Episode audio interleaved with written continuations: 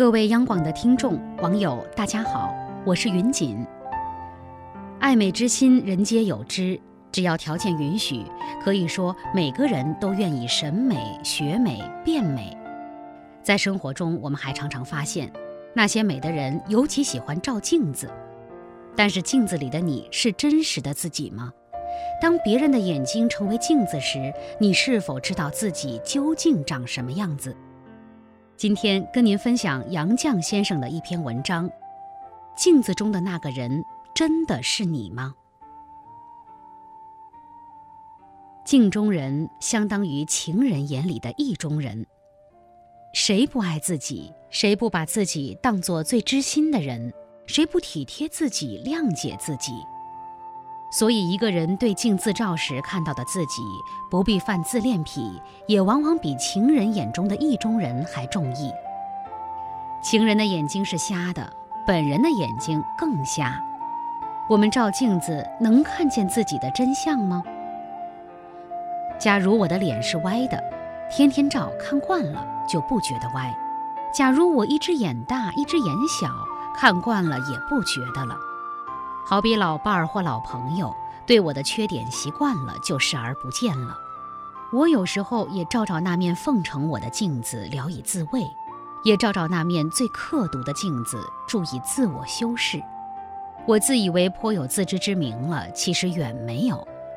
何以见得呢？这需要用实例才讲得明白。我曾经用过一个很丑的老妈子，姓郭。钱钟书曾说。对丑人多看一眼是对那丑人的残酷，我却认为对郭妈多看一眼是对自己的残酷。她第一次来我家，我吓得赶忙躲开了。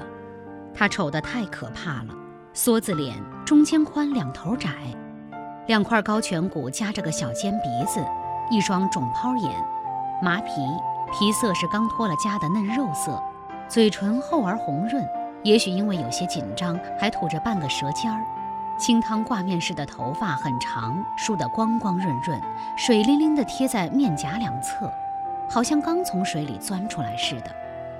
她是小脚一步一扭，手肘也随着脚步前伸。从前的老妈子和现在的阿姨不同，老妈子有他们的规矩，买菜开油是照例规矩，称兰口。如果这家买菜多，那就是油水多，兰口好。我当家不精明，半斤肉他报一斤，我也不知道。所以郭妈的兰口不错，一个月的兰口比她一个月的工资还多。她的审美眼光高得很，不顺眼的好比眼里容不下一粒沙子。一次，他对我形容某高干夫人。一双烂桃眼，两块高颧骨，夹着个小鼻子，一双小脚，走路扭哒扭哒。我惊奇地看着他，心想：这不是你自己吗？我们家住郊外，附近没有干净的理发店。钟叔和女儿央我为他们理发，我会理发，我自己进城做个电烫，然后自己做头发。可我忽然发现，郭妈的清汤挂面发饰也改成和我一样的卷儿了，这使我很惊奇。一次我参加宴会遇见白杨，他和我见面不多，却是很相投的。他问我：“你的头发是怎么卷的？”我笑说：“我正要问你呢，你的头发是怎么卷的？”我们各自讲了方法，原来是同样的。不过他是墨衣梳往里，我是往外梳。第二天我换了白杨的发饰，忽见郭妈也同样把头发往里卷了。她没有电烫，不知她用的什么方法。我不免暗笑，碧学夫人。可是我再一想，郭妈是碧学夫人，我岂不是夫人学明星？郭妈来我家不久，钟叔借调到城里工作了。女儿也在城里上学住宿，家里只我一人。如果我病了起不了床，郭妈定不来问一声病，或来看我一眼。一次她病倒了，我自己煮了粥，盛了一碗端到她床前。她惊奇的好像我做了什么怪事。从此她对我渐渐改变态度，心事儿都和我讲了。她掏出贴身口袋里一封磨得快烂的信给我看，原来是她丈夫给她的休书。那位丈夫想必是看到郭妈丑得可怕，吃惊不小。结婚一两个星期后，就另外找了一个女人，也生了一个儿子。他感谢我给他喝粥汤，我连他丑的吓走了丈夫。我们之间的感情是非常微薄的。他太欺负我的时候，我就辞他，他就哭，又请人求情，我又不忍了。因此，他在我家做了十一年。说实话。我很不喜欢他。奇怪的是，每天看他对镜里妆的时候，我会看到他的镜中人。他身材不错，虽然是小脚，在有些男人的眼里可说是袅娜风流，眼泡也不觉得肿了，脸也不麻了，嘴唇也不厚了，梭子脸也平正了。他每次给我做了衣服，我总额外给他报酬。我不穿的大衣等还很新，我都给了他。他修修改改，衣服绸里绸面，大衣也衬身。十一年后，我家搬到干面胡同大楼里，有个有名糊涂的收发员看中了他，老抬头凝望着我住的三楼。他对我说：“你家的保姆很讲究呀。”幸亏郭妈只是帮我搬家，我已辞退了她，未促成这糊涂收发员的相思梦。我就想到了镜中人和意中人的相似和不同。我见过郭妈的镜中人，又见到这糊涂收发员眼里的意中人，对我启发不小。郭妈自以为美，只是一个极端的例子。她和我的不同，也不过是百步与五十步的不同罢了。